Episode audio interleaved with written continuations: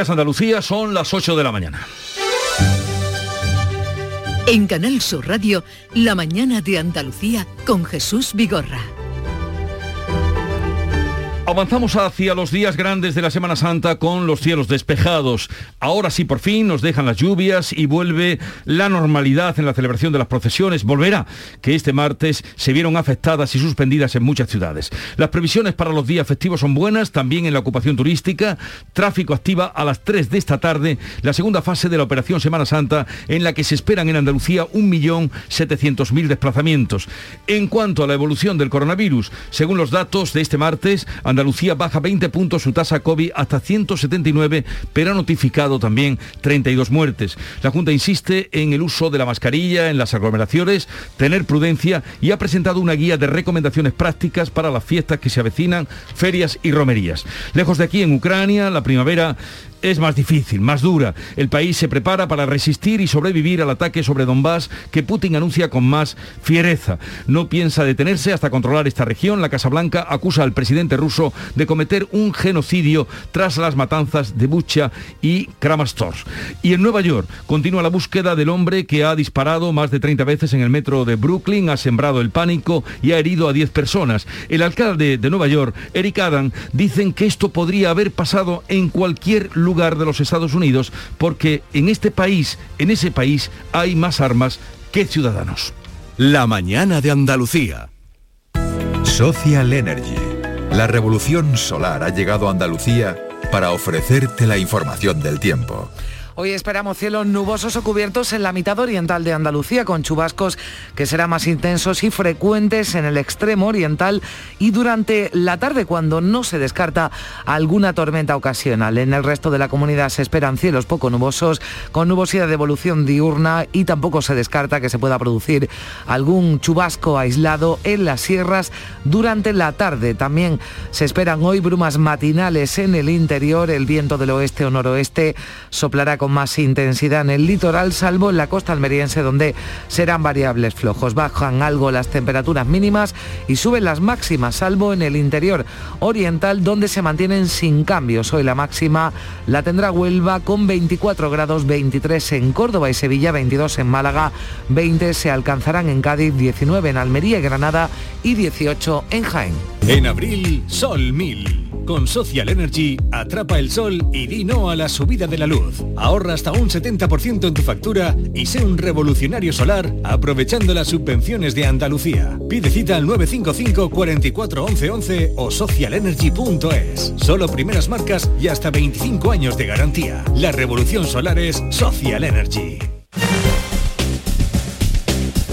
Y para conocer cómo está la situación del tráfico en Andalucía, conectamos con la DGT. Nos atiende Alfonso Martínez. Buenos días. Buenos días. Hasta ahora en la red de carreteras de Andalucía tengan precaución en Málaga. Hay tráfico lento con paradas prolongadas en las 7 en Fongirola en dirección Cádiz. Al margen de esta incidencia también tengan precaución ya que por inundaciones hay dificultades en la 92 Está cortado el carril en derecho en, Sevilla Capital, de entrada a la capital hispalense. Al margen de estas dos incidencias, en el resto de carreteras de Andalucía de momento se circula sin problemas. Eso sí, les recordamos que están intransitables eh, por eh, desprendimientos en Almería, la Nacional 340A, en La Garrofa, la L5100 en Líjar, también en Cádiz, la CA 9106 en Olvera y por un accidente está cortada en ambos sentidos en Córdoba, la A3075 en Villaviciosa de Córdoba. ...17 millones de euros... ...17 millones de euros... ...tu hija acaba de ponerle agüita al perro... ...en un plato de tu vajilla de la jugar de boda... ...pero piensa en 17 millones de euros... Ya puedes comprar tu cupón del Extra Día de la Madre de la ONCE. El 1 de mayo, 17 millones de euros. Extra Día de la Madre de la ONCE. Compensa y mucho. A todos los que jugáis a la ONCE, bien jugado. Juega responsablemente y solo si eres mayor de edad. La mañana de Andalucía con Jesús Bigorra. Noticias. Hay que recordar que a partir de las 3 de esta tarde se pone en marcha la segunda fase de la operación especial de tráfico con motivo de la Semana Santa. Se prevén en Andalucía 1.800.000 desplazamientos hasta el domingo, que son muchos, más del 20% de los que se producen a nivel nacional. Y con tal motivo saludamos a Ana Luz Jiménez, es jefa provincial de tráfico de Sevilla y coordinadora de la DGT en Andalucía. Ana Luz Jiménez, buenos días. Hola, buenos días. ¿Cómo se presenta la jornada? ¿Qué previsiones tienen? ¿Qué recursos? ¿Cómo mm, creen ustedes que va a discurrir?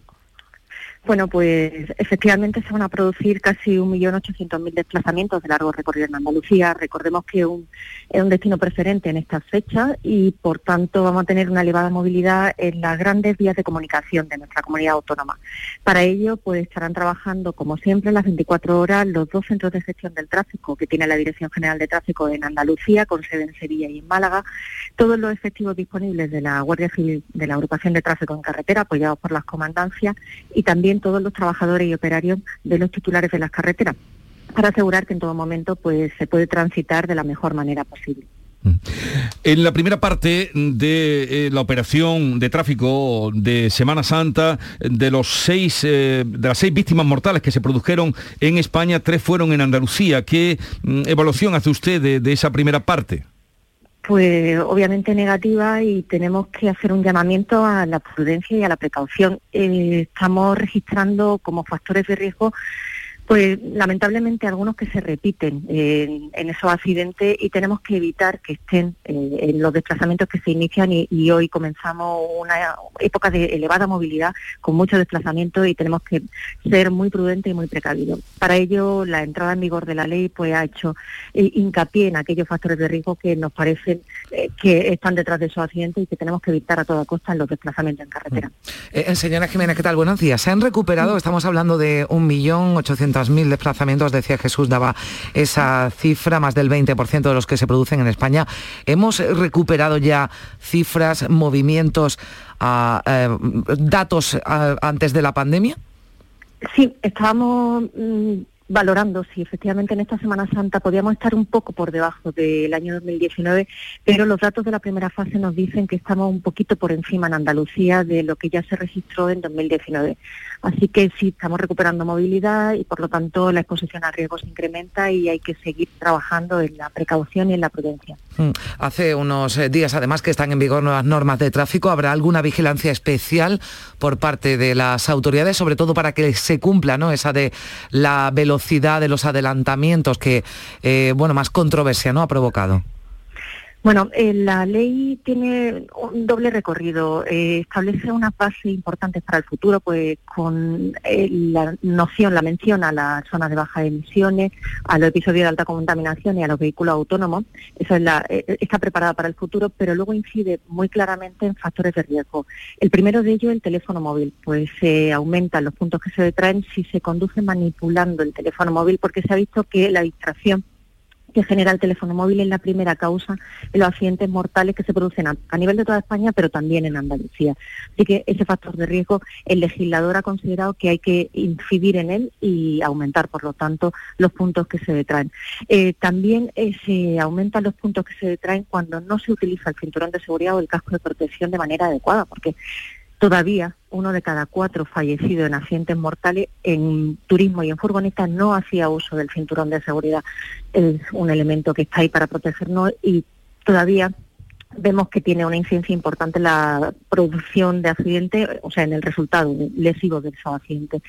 La velocidad, pues también el legislador mm, ha eliminado la posibilidad de adelantar en esos 20 kilómetros por hora en carreteras convencionales, alineado con lo que se propone en el sistema seguro. El adelantamiento es quizás la maniobra más peligrosa que se puede realizar en una carretera convencional y, bueno, pues de esta manera se desincentiva eh, esa, maniobra que, es la más complicada en este caso.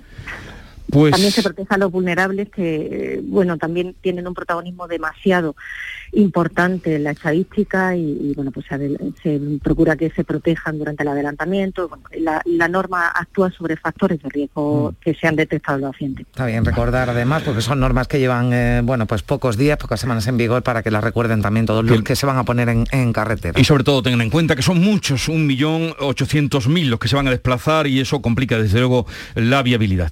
Ana Mariluz Jiménez, jefa provincial de tráfico de Sevilla, coordinadora de la DGT en Andalucía, días de mucho trabajo, que vaya todo bien, un saludo y nos vemos después de, del lunes de Pascua. Muchas gracias. Adiós, buenos días. Buenos días. Hoy además esperamos tiempos o tiempo estable en la mitad occidental de Andalucía y es posible que llueva en las provincias más orientales, después de que el martes santo, ayer, haya estado marcado por la lluvia y por la decisión de muchas cofradías de quedarse en los templos. En Sevilla no salió ninguna. Martes santo en blanco, Pilar González. Así es, pero hoy sí van a salir en procesión las nueve hermandades. La primera será la SED a las 12, luego San Bernardo, el Carmen, el Buen Fin, le seguirá la Lanzada, el Baratillo, las Siete Palabras, Cristo de Burgos y los Panaderos. Hoy el tiempo sí que acompaña después, como dice Jesús, de un martes en el que la lluvia dejó a ocho hermandades en sus templos. La primera en decidirlo era la Hermandad del Cerro. Las previsiones a mediodía eran claras y el riesgo muy alto para hacer un recorrido tan largo, ya que esta hermandad tarda cinco horas en llegar a la carrera oficial. A la iglesia del Cerro acudía el presidente de la Junta, Juanma Moreno, que quiso animar a los hermanos de esta manera. Y os animo a que superéis el día de hoy. Yo sé que es muy difícil después de dos años de pandemia el no poder, el no poder salir a las calles. Es una noticia pues muy frustrante. Pero bueno, vamos a pensar que así lo ha querido Dios. El próximo 24 de septiembre, si Dios quiere, tendremos una nueva oportunidad y seguro que lucirá el sol que todos nos merecemos. Después del cerro, las demás hermandades fueron tomando la decisión de no salir conforme iba llegando la hora. Ninguna se arriesgó y todas acertaron porque llovió y mucho. En Málaga salieron este martes tres de las seis previstas, pero tuvieron que interrumpir la estación de penitencia porque llovió con bastante fuerza. José Valero. Pues deslucido martes santo en Málaga, pendientes de valorar los daños que ha podido sufrir el patrimonio de Nueva Esperanza, sorprendida por un aguacero y obligada a volver apenas media hora después de su salida a las seis. Rocío y Rescate no salieron tras la lluvia de la tarde. Eh, a las sobre las 8 comenzó la procesión Penas, después Humillación y Estrella después Sentencia. Estos sonidos que estamos escuchando corresponden a esas salidas, pero las tres cofradías tuvieron que refugiarse o en la catedral o en sus sedes sobre las 11 de la noche debido a un aguacero. En este miércoles santo destaca, por ejemplo, la liberación de un preso por la Cofradía del Rico, un reo condenado a dos años por un delito contra la salud pública en 2020 quedará libre tras procesionar con nuestro Padre Jesús Nazareno y estará la ministra de Justicia. También cada miércoles procesiona, por ejemplo, la paloma acompañándola cientos de palomas que revolotearán alrededor del palio. El presidente de la Junta compartirá un desayuno con esta cofradía ahora por la mañana. En total son siete las cofradías que desfilan este miércoles santo en la capital de la Costa del Sol. No salía ninguna de las procesiones del martes santo tampoco en Córdoba y en Granada ocurrió lo mismo, no salió ninguna. Susana Escudero. Así es, Jesús. A las 4 de la tarde se esperaba todavía con esperanza, con ilusión, que se abriera algún claro a lo largo de la, algún claro a lo largo de la tarde, perdón, para poder salir en el caso de hermandades como, por ejemplo, la Lanzada. Finalmente tuvieron que volver una vez abiertas sus puertas para que saliera el cortejo. La hermandad del Via Crucis, que tenía su salida a las 5 de la tarde, fue la primera en decidir ayer tarde que no salían por lluvia. También suspendió la hermandad de la Esperanza en Plaza Nueva y la última que tomó la misma decisión fue la de la Cañilla. Hoy, si el tiempo lo permite, y parece que está difícil porque la lluvia se da especialmente por la tarde, cinco hermandades saldrán este miércoles santo a la calle en Granada, entre ellas el Cristo de los Gitanos. Y en Cádiz también hubo quienes se arriesgaron y otros que fueron más precavidos. Salud, Botaro. Fue un martes santo a medio gas. Dos cofradías, Sanidad y Piedad, suspendieron su salida por el tiempo. La lluvia apareció durante la carrera oficial del caído Columna y ese Homo, la única que consiguió llegar a la catedral de donde hoy va a salir en los próximos minutos la cofradía de La Palma, que se tuvo que guarecer en el templo el pasado lunes santo. Y por cierto, eh, una Semana Santa que nos está dejando muchos y recuerdos a nuestros compañeros Jaime Velasco y Juan Manzorro, entre otros la levantada del ECEOMO por parte de nuestro compañero de Diario de Cádiz, Melchor Mateo, al que sin duda se lo agradecemos eh, con mucho cariño. Pues desde luego que sí, agradecemos todos esos reconocimientos a nuestros queridos compañeros Jaime y Juan Manzorro. Bueno, en Huelva hubo retrasos, pero finalmente salieron a las calles las cuatro hermandades que procesionaban este martes santo. Sebastián Forero. Hola Jesús, buenos días. Pues sí, Sentencia aplazaba su salida tres horas y media y recortaba considerablemente su recorrido hasta carrera oficial.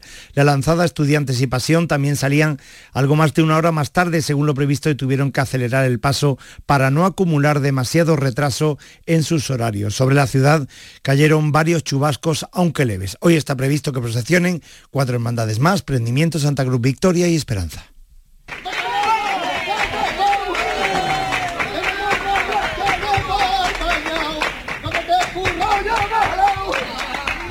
Y así de esta manera celebraban en Jerez por bulerías los costaleros de la Salvación la decisión de su hermandad de salir a procesionar. Tras dos años de parón y un día de incertidumbre por el mal tiempo, era difícil contener la alegría. Hoy es día grande de la Semana Santa Jerezana. Cuéntanos, Javier Benítez. Buenos días, Jesús. Efectivamente, la Salvación, que fue una de las seis hermandades que salieron ayer a la calle. Había siete en el Martes Santo de Jerez, una de ellas se quedó en el templo, la defensión, las otras seis salieron, pero también fue una jornada accidentada por la lluvia, una de ellas está refugiada en la escuela de San José y volverá el domingo y las otras cinco lograron llegar a distinta hora, una cerca de las 4 de la mañana, a su templo. Y hoy, como dices, día grande con otras seis hermandades en la calle, entre ellas el prendimiento al que seguro que hoy lluvia no le va a caer, solo de saetas como esta.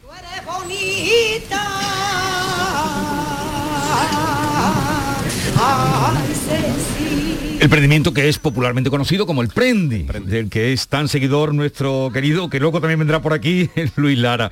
A pesar del mal tiempo, buenas sensaciones para el sector turístico andaluz en esta Semana Santa, Carmen. Sí, aunque el turismo internacional aún está lejos de recuperarse, las previsiones son buenas, sobre todo de cara a este puente, desde hoy hasta el domingo, así nos lo decía Juan Zapata, presidente de la Federación de Asociaciones de Hoteleros de Andalucía. Las previsiones eh, son positivas, un poquito más bajas en esta primera parte de de la Semana Santa, que además no nos está acompañando el, clima meteorológico como estamos viendo, pero somos positivos para, para la última parte, para los días festivos y esperamos que funcione bien también la última hora. Bueno, en general el sector turístico español se está recuperando con fuerza con unas reservas de vuelos domésticos previstos para esta Semana Santa que son ya un 7%, superior a los de 2019, año anterior a la pandemia. Además, España es uno de los destinos más demandados en estos días con un nivel de reservas para vuelos internacionales que alcanza el 87% de los niveles de 2019. Tras Algeciras y Tarifa, hoy recuperan las conexiones marítimas con Marruecos el puerto de Almería Lola López.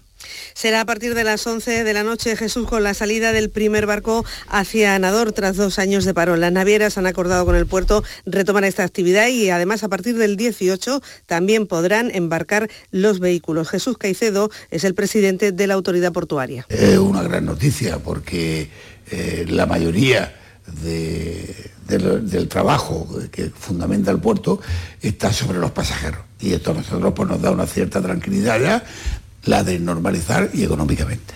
Y es que los pasajeros a Marruecos suponen el 50% de los viajeros que pasan por el puerto de Almería. En 2019 fueron 950.000.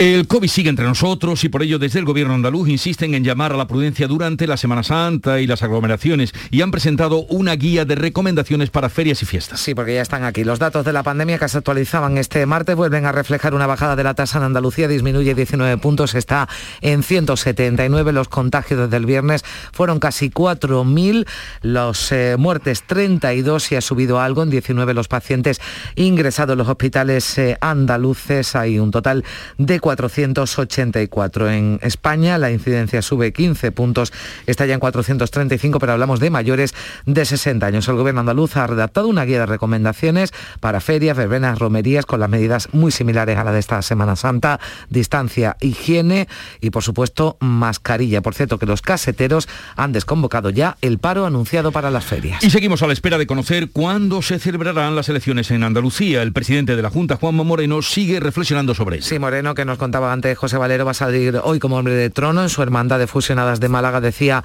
este martes, durante la visita a la hermandad del Cerro en Sevilla, que está pidiendo a las imágenes que le ayuden, que le ayuden a tomar la mejor decisión sobre la fecha electoral. Ahora mismo no, pero la voy a tener y todos los días le doy una pensada. ¿Qué interesa Andalucía? ¿Qué interesa a los andaluces? Ese va a ser lo que va a motivar mi decisión, pero tengo que reconocer que a día de hoy no, no la he tomado. Mientras desde el Gobierno Central ya ha mostrado su preocupación por ese pacto de PP y Vox en Castilla y León, la portavoz asegura que el Ejecutivo va a estar vigilante para combatir posicionamientos que ataquen libertades y derechos. El PP ha salido en defensa del Estado de las Autonomías después de que Vox haya pedido que se devuelvan en Castilla y León las competencias de sanidad, educación y justicia. Y hoy el CIS publica el barómetro de abril, estudio mensual que ya recoge los efectos de la designación de Feijóo como nuevo líder del PP y también el pacto entre PP y Vox en Castilla y León. Continúa la búsqueda en Nueva York del hombre que ha disparado una treintena de veces este martes en el metro de Brooklyn y ha herido a 10 personas. Sí, afortunadamente no se teme por la vida de los seis hospitalizados graves. Otras 13 personas se han intoxicado con las dos bombas de humo que lanzó el atacante. Este eran algunos de los momentos de tensión máxima que se vivía en el metro de Brooklyn. Están ofreciendo las autoridades una recompensa de 50.000 dólares a quien ayuda a localizar el pistolero. Fíjese qué reflexión hacia el alcalde de Nueva York, Erika Dan, después de eh, confirmar que no se este ataque como un acto terrorista. Acabar con la violencia armada significa cambiar las leyes sobre armas. No entregaremos nuestra ciudad a unos pocos violentos y no entregaremos a toda América a este culto a la muerte. Y la guerra cumple 49 días. Putin dice que seguirá adelante. Joe Biden ha acusado esta noche a Vladimir Putin de ser un dictador y cometer un genocidio en Ucrania. Sí, es la primera vez que Biden usa ese término. Lo ha hecho a cuenta del precio de los carburantes que se ha disparado también en Estados Unidos. El presupuesto familiar o la capacidad para llenar el depósito de gasolina no deberían depender de si un dictador declara la guerra y comete un genocidio en la otra parte del planeta. Palabras que elogiaba Zelensky, el presidente ucraniano dice que llamar a las cosas por su nombre es esencial para enfrentarse al mal. El alcalde de Mariupol ha duplicado su estimación de civiles muertos, eleva a 21.000 desde el inicio del asedio y Vladimir Putin dice que las conversaciones están en punto muerto y que va a perseguir sus objetivos hasta el final, hasta hacerse con el Donbass. La operación militar continuará hasta su completa finalización y hasta conseguir los nobles objetivos fijados al inicio. Son las 8.21 minutos de la mañana. Enseguida hablamos con la consejera de Igualdad y Políticas Sociales de la Junta, Rocío Ruiz. Hola Ana, ¿qué tal? Muy bien, aquí vengo de recoger al peque de la escuela infantil. Pues yo acabo de solicitar la plaza para el mío. Ah, qué bien. En Andalucía te ofrecemos una educación de confianza, una formación de calidad para avanzar en la igualdad de oportunidades y poder conciliar. Del 1 de abril al 3 de mayo solicita plaza en las escuelas y centros infantiles públicos o adheridos al programa de ayudas de la Consejería de Educación y Deporte. Infórmate en www.juntadeandalucía.es barra educación. Junta de Andalucía. ¿Por qué Agua Sierra Cazorla es única?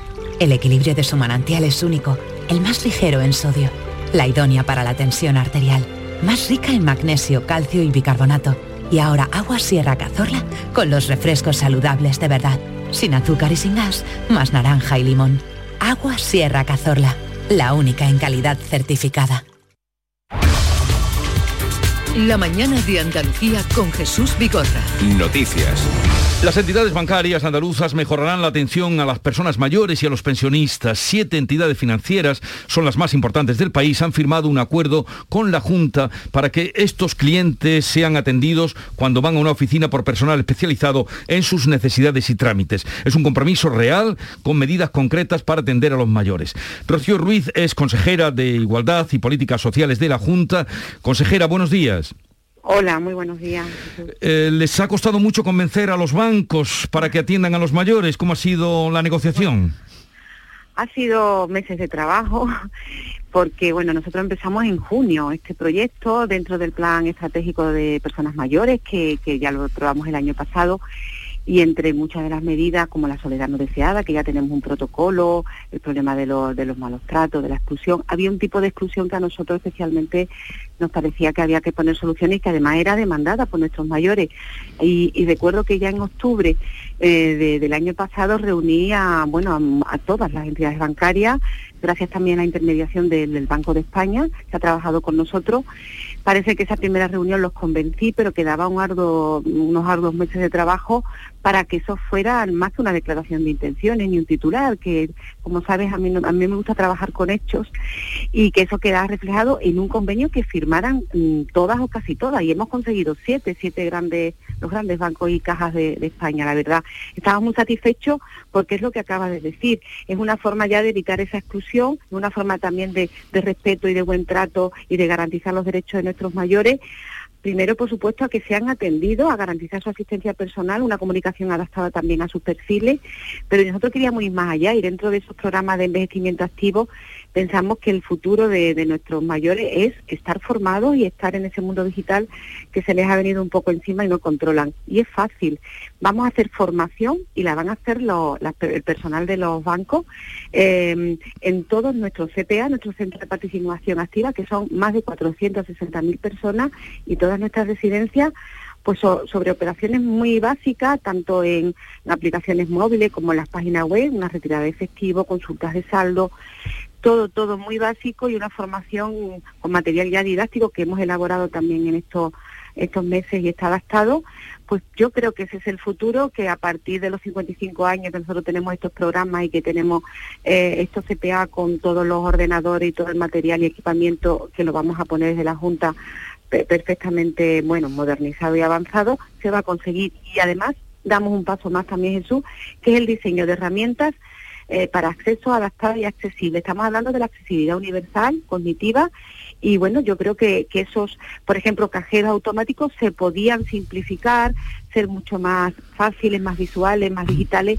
para nuestros mayores y eso también es otra propuesta de trabajo, así que estamos satisfechos, la verdad. Así es que entendemos por lo que usted nos está contando y el proceso que se ha seguido, que antes de que se iniciara el movimiento de Carlos San Juan, ya estaban ustedes trabajando en, esa, eh, en esa atención con los mayores y esa diferencia con los mayores.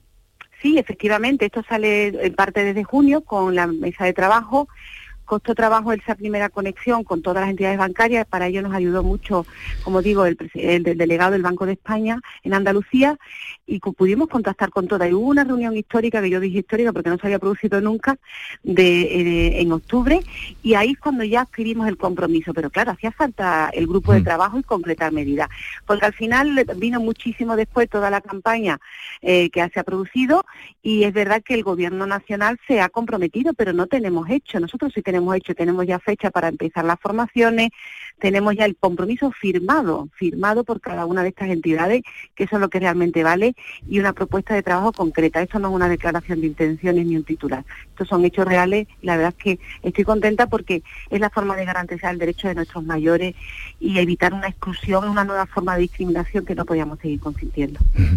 Carmen. Sí, eh, consejera, ¿qué tal? Buenos días. A mí me gustaría eh, preguntarle por un tema, porque hubo un caso tremendo, el de violencia vicaria en Sueca, en Valencia, que ha hecho saltar todas las alarmas porque no se respetó ¿no? Eh, la ley cuando impide a un maltratador con una orden de alejamiento tener ese régimen de, visitas con el menor. Pero aquí en Andalucía alertaba el juez decano de Algeciras hace unos días de que estaba ocurriendo, de que no podían acceder a esos datos, a cruzar los datos y que se podían dar situaciones como la de Sueca. ¿Qué nos puede decir? Pues evidentemente, bueno, esto es una cuestión del ámbito de, justicia, que, que, no es mi competencia, pero está claro que lo que ha puesto encima de la mesa este caso es que hace falta muchísima más coordinación, revisar todos los protocolos en justicia que tengan, que compartan esa base de datos es fundamental. Estamos hablando de lo que es la violencia vicaria, que ha saltado de nuevo, que son víctimas, los menores son víctimas.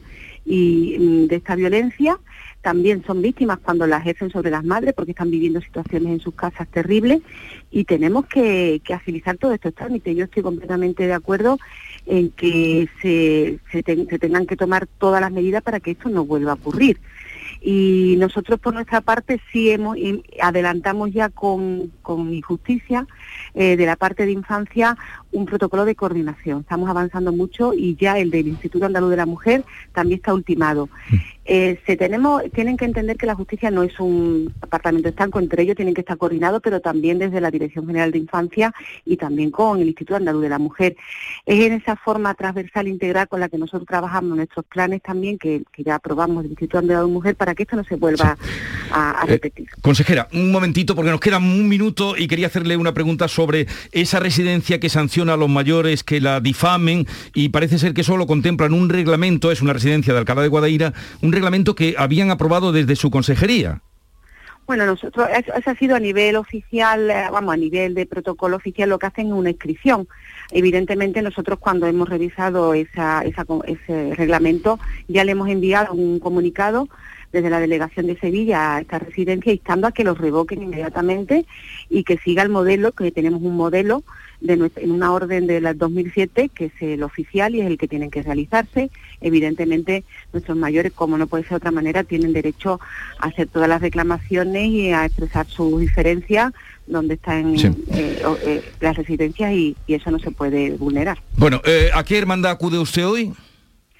Bueno, pues yo hoy estoy de estoy de hospitales, así que no Vaya por Dios.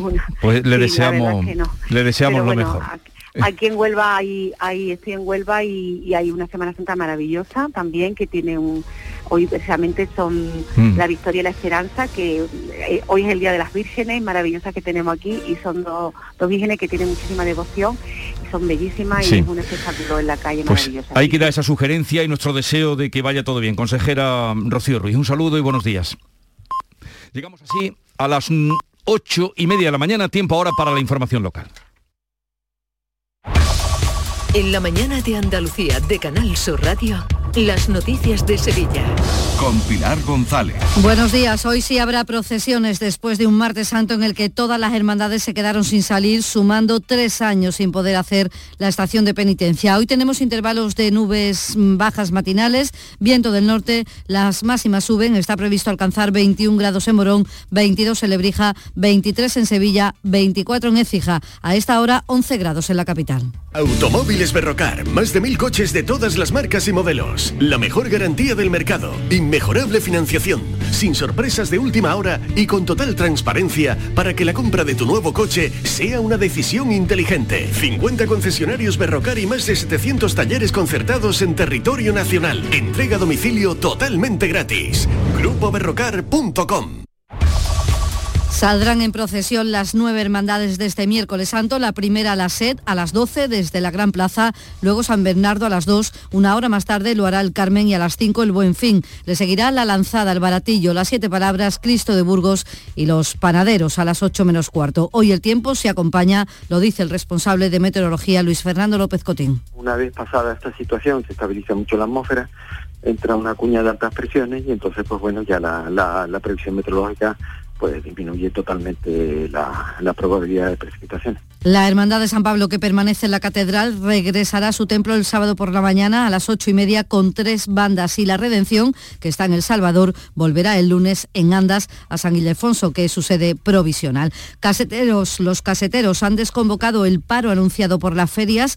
La patronal confía en el compromiso del subdelegado del Gobierno en Sevilla de trasladar al Ministerio de Trabajo las pretensiones que tiene este colectivo para que se estudie un régimen especial para su actividad. La primera feria es la de Mairena del Alcohol, el próximo día 20. Su alcalde, Juan Manuel López, se ha mostrado en Canal Sur Radio muy satisfecho por la desconvocatoria de este paro pues para nosotros es una noticia importante y que nos da una tranquilidad extra a la que ya teníamos anteriormente, ¿no? Por fin se hayan, si no resuelto, pero por lo menos que se hayan iniciado los trámites para estudiar cómo sería la mejor forma de organizar y de poder desarrollar la labor tanto de, los trabajadores como de los propios caseteros en nuestras ferias.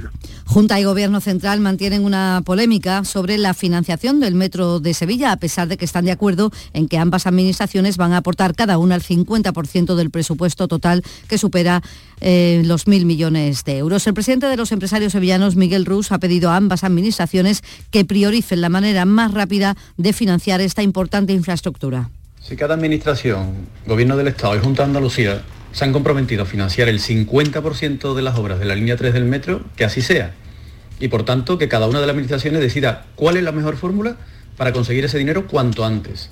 Porque la prioridad es que la obra se realice de manera urgente y no que pongamos trabas sino que pongamos soluciones. El presidente de la patronal se reúne hoy con el presidente de la Diputación y empresarios de la construcción para analizar la situación del sector tras el incremento generalizado del precio de las materias primas para la obra pública. Y la Plaza de España de Sevilla acogerá el 16 de junio el desfile de colección de Christian Dior, toda una promoción para la ciudad, lo dice el alcalde Antonio Muñoz. Y por tanto Sevilla volverá a ser noticia por la celebración de un evento de máxima importancia que también estará motivada en la artesanía, en, los elementos sevillanos y, también puede suponer un, importante eh, respaldo a la artesanía y a la moda de la ciudad de Sevilla, que proyectará la imagen de nuestra ciudad internacionalmente. Iberfurgo El alquiler de furgonetas con una nueva y variada flota de vehículos industriales en Sevilla les ofrece la información deportiva. Manolo Martín, buenos días. Hola, buenos días. Quedan siete jornadas para que acabe la liga y ayer el presidente del Sevilla, en víspera de recibir al Real Madrid, pidió al colectivo arbitral una mejor coordinación. Lo, lo que sí me preocupa es la descoordinación con el VAR, ¿no?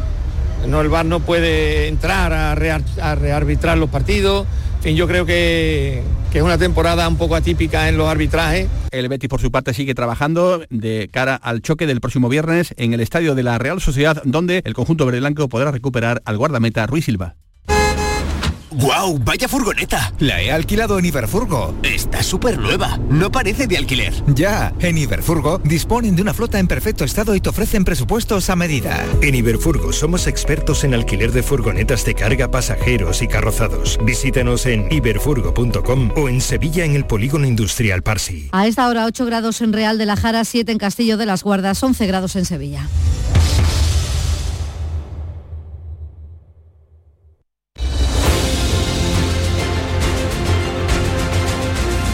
8.35 minutos de la mañana, la mañana de Andalucía, luminosa hoy, al menos desde donde nosotros eh, vislumbramos el cielo aquí en la isla de la Cartuja y espero y deseo que sea por toda Andalucía. Enseguida abrimos tertulia con Teresa López Pavón, Antonio Suárez Candilejo y Alberto García Reyes.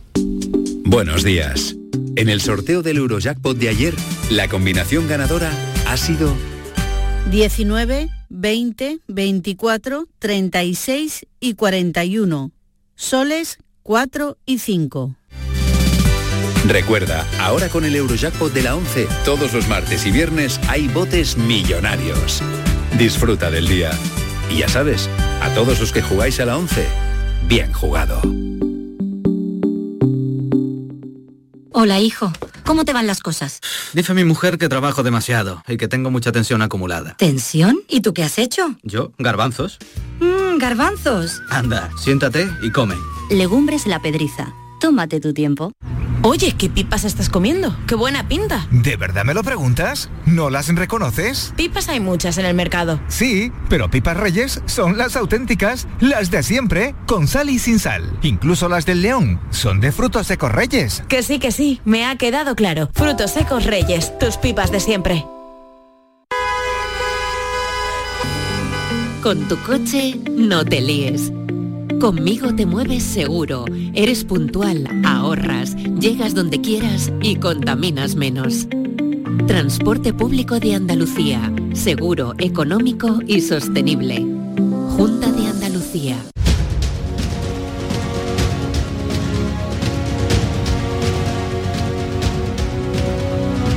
En Canal Sur Radio, la mañana de Andalucía con Jesús Vigorra. Pues vamos a saludar ya a quienes nos acompañan hoy, Teresa López Pavón, que no es mm, el martes habitual que ella acude, delegada de El Mundo Andalucía, buenos días. Enviada especial al miércoles santo. Enviada especial el miércoles santo, que no es mal día. Muy bueno, no, no es mal día. Además ha salido un día precioso, azul, limpio, un cielo fantástico de miércoles santo. Eh, también contamos con Antonio Suárez Candilejo, director de Huelva Hoy, Telonuba. Buenos días, Antonio. ¿Qué tal? Buenos días. ¿Cómo está la cosa por ahí por Huelva? Pues muy bien. Ayer las cuatro estaciones de penitencia, las cuatro hermandades desafiaron al mal tiempo, eh, salieron a la calle, había ganas de Semana Santa. Algún chubasco de poca intensidad cayó, pero bueno, eh, todo transcurrió con, normalidad y a las cuatro de la madrugada ya estaban las cuatro recogidas y tal. Y bueno, los Pero valles a no, llovió por la tarde, noche. Muy, muy poquito, muy poquito. En la provincia sí que llovió, eh, además con bastante intensidad, pero lo que fue en la capital, no. Algún, ya digo, chubasco de, de- de poca intensidad y tal, ¿no? O Sí, sea sí. que bien, bien, un martes Pues- santo eh, Pues bien, lo- esp- claro, esplendoroso. porque, eh, en, en Córdoba no salió ninguna, en Granada no salió ninguna, en Sevilla, ¿qué decir? Alberto García Reyes, buenos días. Muy buenos días, Director adjunto de ABC, buenos días. Muy buenos Eh, días. Pues eso, repasando, Granada, Córdoba, Málaga también se quedaron la mayoría dentro, Dentro. o sea que Huelva fue... Sí, una excepción. Una excepción. y, y Jerez, en Jerez también En salieron. Jerez también, eh, Jaén, no Sí, sé... en Jaén no lo sé. En Sevilla no salió ninguna después del, del- los de, de la jornada accidentada del lunes santo, que varias salieron y Sí. tuvieron que refugiarse en la catedral, salir otra vez, buscar otro refugio, en fin. O sea que hoy retomamos o retornamos a la normalidad. Hoy va a ser un día. Mm, eh, se anuncian al- que podría haber algún chubasco por Almería, pero en fin, no está tan. ¿Vosotros hacéis caso a, a los. mm, a qué información meteorológica meteorológica seguís? Eh, bueno, no- Porque hay bastante despistes con esto, sí, ¿eh? sí, vamos. le- Con esto me Eso refiero al teléfono. Es, es un tema, es un tema, es un tema polémico. ¿eh? ¿A quién hacer caso? Sí, pero yo creo que últimamente eh, se atina bastante. Aquí en Huelva tenemos el caso de un tuitero eh, que tiene su trabajo, pero tiene un tuit que se llama Meteo Huelva y acierta, y bueno, pues en las cofradías se lo llaman continuamente, pero tenemos portales, eh, el, el tiempo.es, AIMED, que, eh, que yo creo que, que atinan bastante, ¿no? Últimamente la información meteorológica yo creo que es bastante certera, ¿no? Yo le decía a Alberto antes de entrar que, que yo me, recuerda cuando mis críos eran pequeños, ¿no? Y, y íbamos al pediatra y decían, ¿una segunda opinión? No. Pediatra hay que tener uno de confianza y punto. O sea, y, y a pie juntilla y no dudar nunca de su criterio porque si no mm, te Te vuelve vuelve loco. loco, claro. Y mm, también eh, yo, yo hablaba de la polémica porque aunque la- las pre- las predicciones aciertan, sobre todo los meteorólogos profesionales, eh, mm, el nivel de precisión que piden las cofradías eh, eh, es, in- es ina- inabarcable, ¿no? Es decir, un meteorólogo no puede decirte que a las 5 y cuarto va a llover en tal calle, eso es una locura. Eh, pero claro, en Semana Santa, primero, todo el mundo quiere la información hiper precisa y segundo, salen meteorólogos aficionados de debajo de las piedras, ¿no?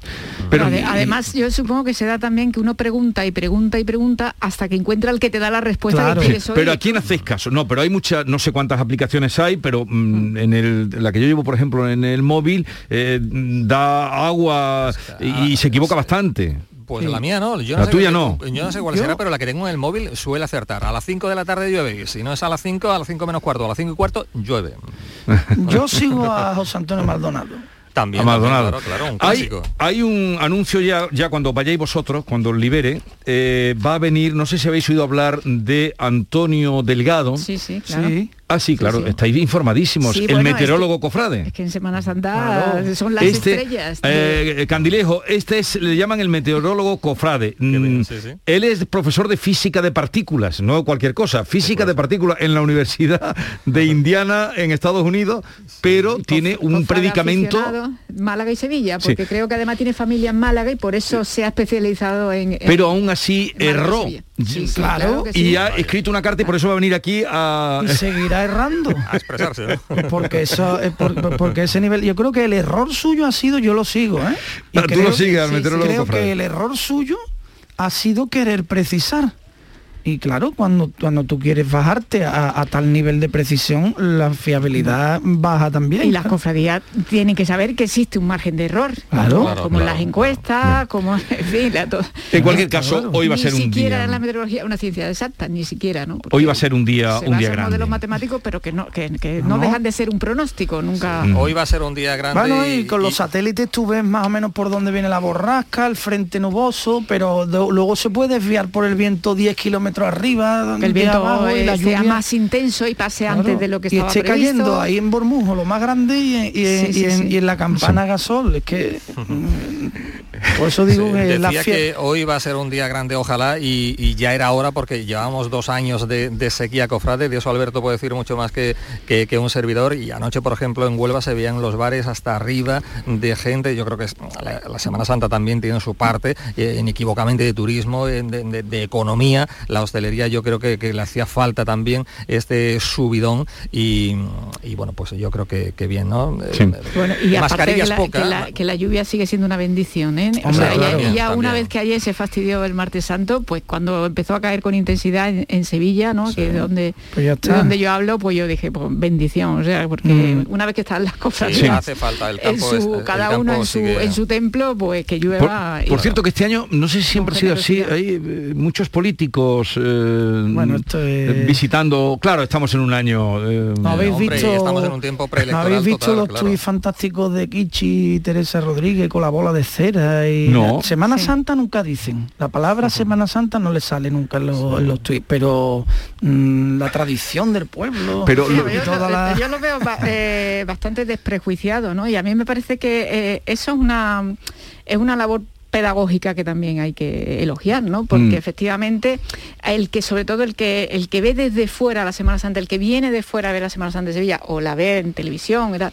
suele tener mucho prejuicio con respecto a, en fin, a, a todos los componentes que hay de Sí. religiosidad, de folclore, de y, y a mí me parece que, que dos personajes que son, en fin, referentes para, para su público, ¿no? De su parroquia, de, de la izquierda, eh, mm, que hagan esa, ese ejercicio de naturalización, mire usted, es que lo- de que se puede perfectamente Yo, sin yo no complejo termino de ver esa- toda la naturalización tan tan clara porque porque eluden de la, la terminología religiosa y bueno, y eso Sí, está ahí. Bueno, es que pa- es que hay, que, hay muchas Semanas Santas, tantas como Ah, claro, pero, bueno, pero hay muchas si Semanas Santas, cada uno suya. tiene la suya, Pero pero, yo la preguntaba- Semana Santa es lo que es, no lo que tú quieres que sea, Pero- es pero- lo que pero- es. lo que es Ya, para ti. pero- Eh, no, no, para mí no, es lo que que- es. Sí, sí, pero también hay mucho canon en la Semana Santa. Yo Como creo que, que como que para mí, no, no, no. No, la no. Semana pero- Santa es lo que es cuando pero, se, hace estación de penitencia en la calle por una razón concreta, no porque Sí, pero, pero, pero, pero Alberto, la Semana Pero Santa, lo decía anteriormente, tiene su parte de fe, de devoción, indudablemente, pero también de cultura, de Por su- turismo. por de- supuesto, de- por eh, supuesto y claro, que y a mí toda esto esa de Kichi,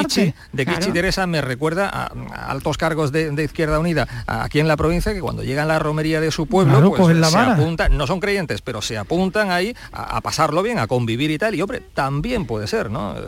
Yo lo La- veo una contradicción, la verdad, una incongruencia. Si tú Pero no, Teresa no lo ve así. No, no, no, para nada. Creo que eh, eh, recuerdo un libro eh, de, se publicó el año pasado en el Centro de Estudios Andaluces que hablaba de la Tierra de María Santísima, ¿no? Mm. Y César Rina me parece que era el investigador. Y, y hablaba precisamente de, de eso no de todas las Semanas Santas que caben en la Claro, Semana y- Santa pero no Isidoro hoy, Moreno no ha hecho muchos estudios no sobre hoy, lo- sino el valor desde, desde hace mucho tiempo ¿no? antropológico de la Semana y, Santa, claro y que creo sí. que es muy sano porque efectivamente yo no yo pues, pues, no soy una persona de fe y no, no tengo no, no tengo por qué renunciar a lo que para mí significa la Semana Pero Santa una cosa que es- es que es, eh, forma parte de, de- de- la patria que es la infancia de Claro, la- pero de las tradiciones familiares de las mm, de la Tengo que transmisión de precisar un valores poco más. de todo Una eso, cosa ¿no? es no ser una persona de fe y otra cosa es estar todo el año combatiéndola y cuando llega la Semana Santa coger la vara.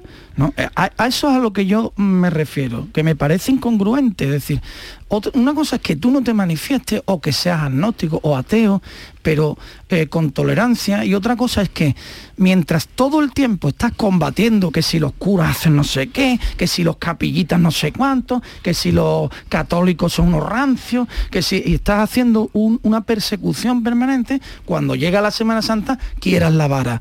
No, hombre, no. Si estamos en, en persecución, seguimos en persecución cuando llega la Semana Santa. Eso es lo congruente. Y a mí me rechina que personajes que se pegan todo el año dando leña, eh, luego quieran, eh, quieran hacerse Bueno, no sé, partícipes no, no sé de- lo que significa dan- dando leña yo Pues, creo que, en, este, en esta bueno, Teresa, no, ¿tú no has visto a Teresa Rodríguez eh, las cosas que dice de la Iglesia Católica? Bueno, no lo sé, no, Pues no he la un Semana análisis- Santa no he es, hecho es un algo que aunque tiene otras repercusiones y otras miradas, discurso. Organiza la Iglesia Católica. Sí, sí, eh, la ya Iglesia. Católica y la población civil y la sociedad civil cuesta muchísimo. Pero la eh, población esfuerzo. civil católica. No, no, o sea, perdona, eh, porque para ser hermano de una hermandad tienes que estar bautizado, tienes que mí no participar de la Iglesia Católica. La Semana Santa como para Ahora, un partido Antonio, de voy contigo, sin el sin el, el concurso de, de- de la administración que paga eh, todos los servicios que se pone a disposición de una festividad religiosa, como bien dice, eh, por parte de los ayuntamientos,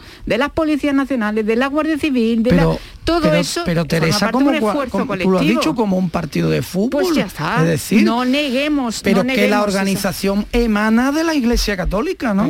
que sí, Eso es que luego le pide a la, a administración pública y civil, le pide una serie de refuerzos y ayudas, pero la organización emana de donde emana. Y la Semana Santa hablando- es lo que es. A ver que Antonio La quería semana- meter eh, baza. y vamos a cambiar de tema ya, ¿eh? A mí no me chirría tanto, Alberto, lo siento, mí no eh, me que cada uno absoluto. pueda vivir la Semana Santa como le plazca. Y a mí si no tampoco, fe, si es que eh, no, a lo mejor, claro, no me estaré eh, explicando bien. Yo tampoco veo tanta persecución ahí, en, en este caso, en el caso de Kichi y en el caso de Teresa Rodríguez. Es una tradición que, que pueden vivir los creyentes y los no creyentes. Eso como el que dice que no es eh, em, creyente, pero después es rociero y pagaría cualquier cosa por tocar el manto de la Virgen cuando sale el lunes de Pentecostés Pentecostés.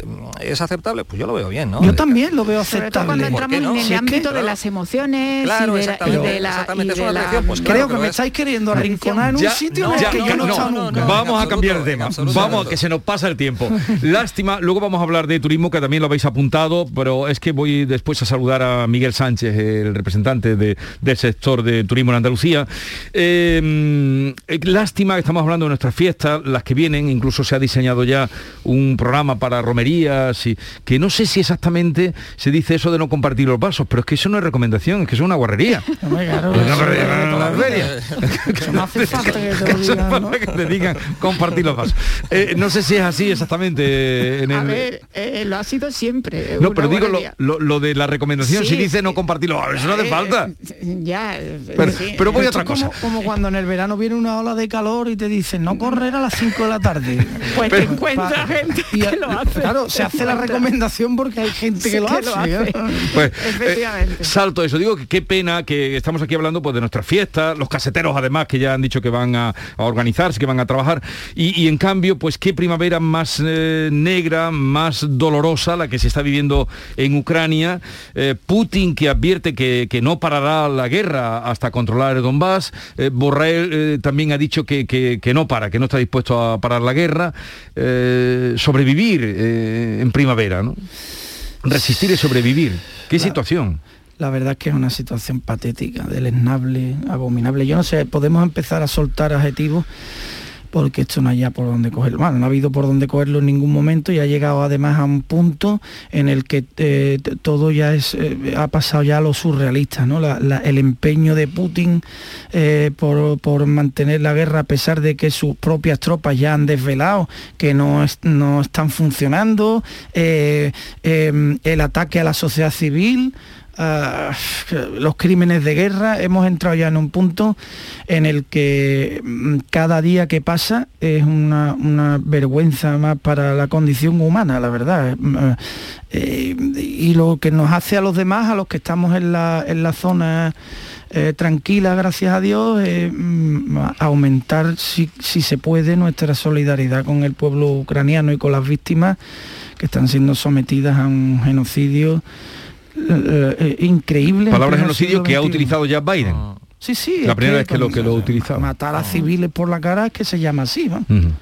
Sí, lo peor es que eh, parece que el alto al fuego está cada vez eh, más lejos. Esto no tiene pinta de que vaya mm, a concluir en breve. Bueno, pues ya Putin, bueno, pues eh, mostró de nuevo su chulería, se podría decir así, al mm, pues anunciar que, alcanzará los objetivos pese a quien pese y que Occidente no podrá aislar a Rusia. Nadie sabe, evidentemente, cuándo puede llegar ese fin, pero mm, bueno, pues ahí están también que la actitud de Europa, no sé si floja o no tan floja, pero que bueno, pues a través de las sanciones pretende asfixiar económicamente a Rusia eh, y yo no sé si esto finalmente eh, puede eh, perjudicarnos aún más a todo a todo el mundo no Eh, yo no sé me da me da mucha pena me da mucha mucha rabia pero parece que la cosa va, va para largo lamentablemente no Pero estamos ya en el Sí, día Jesús. 48. Sí, el día 49. 49. Sí, eh, además hemos pasado de- del debate sobre la Semana Santa, no, y ahora todo resulta Bueno, digo porque era un poco la, la- Sí, sí, el contrapunto. el ¿no? contrapunto de, de esa dolorosa primavera, con hambre ya que están pasando, con violaciones, todo lo que nos llega es terrible. Sí, incluso ese pasito más en la escalada que es el uso de, de armas químicas, ¿no? que se está apuntando ya por parte de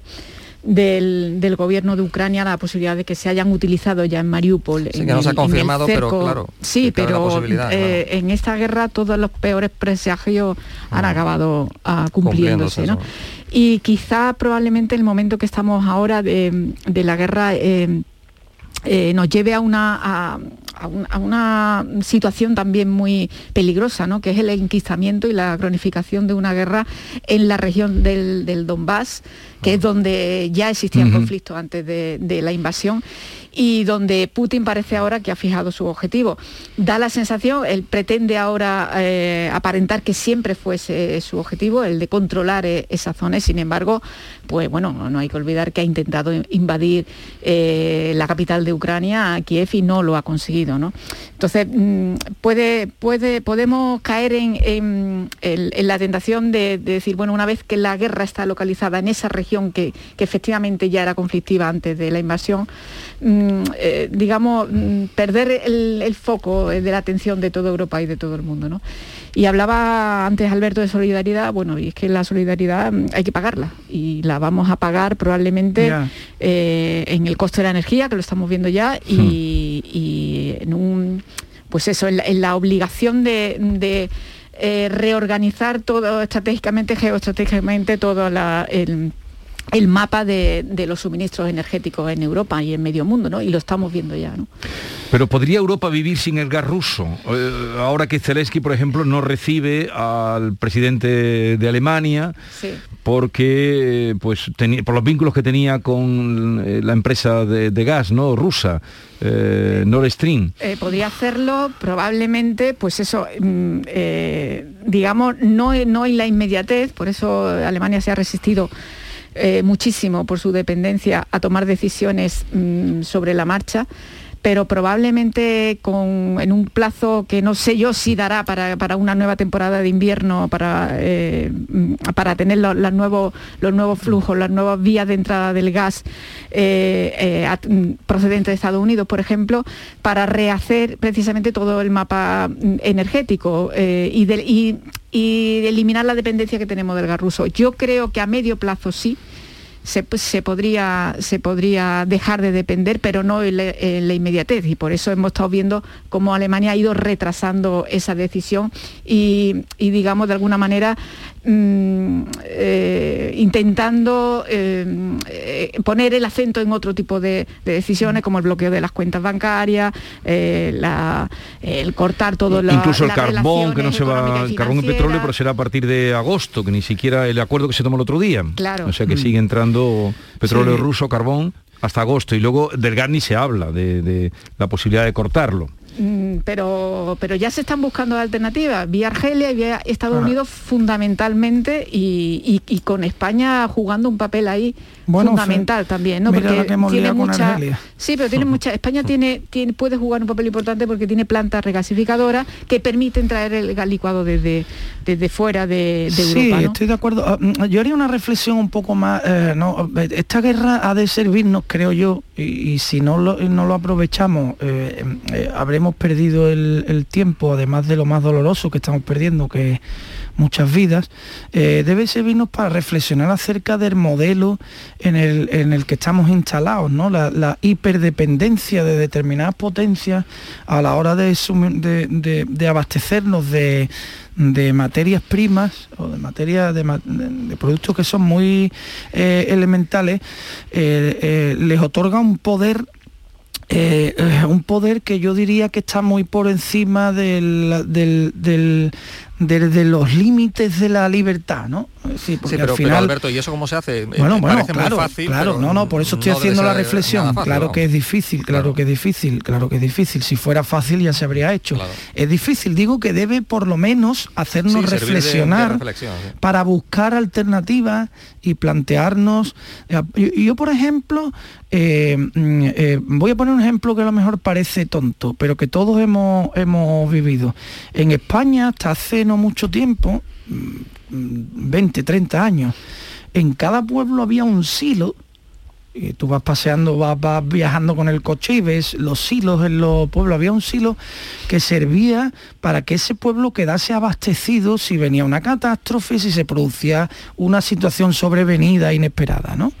Eh, ese sistema de protección que teníamos en, España, que es muy elemental, ¿eh? existía un organismo incluso que se encargaba de tener abastecido esos hilos, no recuerdo ahora, el nombre, pero si lo buscamos eh, lo podemos encontrar.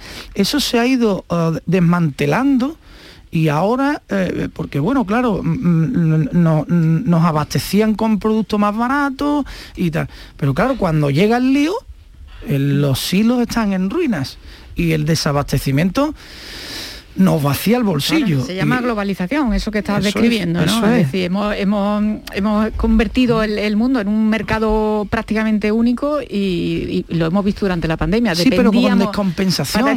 mucha descompensación, sobre todo porque esas grandes potencias son además, no son democracias.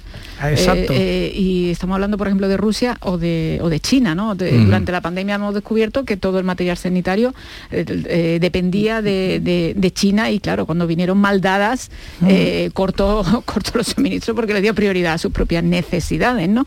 Y, convirtió el mercado, lo que se decía en un mercado persa, porque, porque nos robaban los aviones cuando iban a aterrizar con los... Y lo que los- descubriremos todavía, lo que del mercado todavía. persa ese que tú estás hay- hablando. hay Algunas un- cosas vamos sabiendo ya. Sí, ya, ya, por eso es lo que... hay alguna tendencia pues eh, al pendulazo ¿no? y a reivindicar ahora pues eh, la, eh, la soberanía energética, la soberanía alimentaria y bueno, yo creo que probablemente de nuevo en el término medio está, puede estar la virtud, ¿no? Porque ni, ni podemos mm, in- No, claro, añorar claro. ahora una situación autárquica donde eh, No, no, se pretendía no, tener Pero eh, se- conexiones eh, con, con Pero están hablando de volver a sembrar cereales, por ejemplo, que fue una cosa que se veía en los campos andaluces. que eh, Ucrania era el gran granero de Europa, ¿no? Pero que aquí se dejó de sembrar en, eh, no sé cuánto, eh, se daba el otro día el número de las hectáreas que hay en, en España, que se dejó de sembrar, vamos. Pero ojo con, de- defender la soberanía alimentaria, por ejemplo, porque somos eh, exportadores No, no, no. eh, en No. España y vivimos de la La, la exportación. compensación también, es lo que yo estoy planteando, no, no, no volver a un sistema autárquico al comunismo, no hombre, no, por Dios, nada más lejos que eso, que eso es pobreza, ¿no? o, o por lo menos así lo veo yo, sino un, un poquito de compensación para que la dependencia no sea absoluta, ¿no? O sea, exista esa dependencia. Sería, sería lo deseable, pero como decía Teresa, bueno, pues a medio plazo puede ser que sí, pero no creo que sea algo inmediato el que encontremos nuevos suministradores de, de algo tan elemental como lo que estamos hablando, ¿no? Ojalá. Eh, Antonio Suárez Candilejo, Teresa López Pavón, Alberto García Reyes, seguimos en conversación, nos acercamos a las 9 de la mañana, dentro de poco se conocerá el IPC, creo que va a saltar mientras estemos juntos, no sé si nos dará otro susto, más del que nos dio la última vez.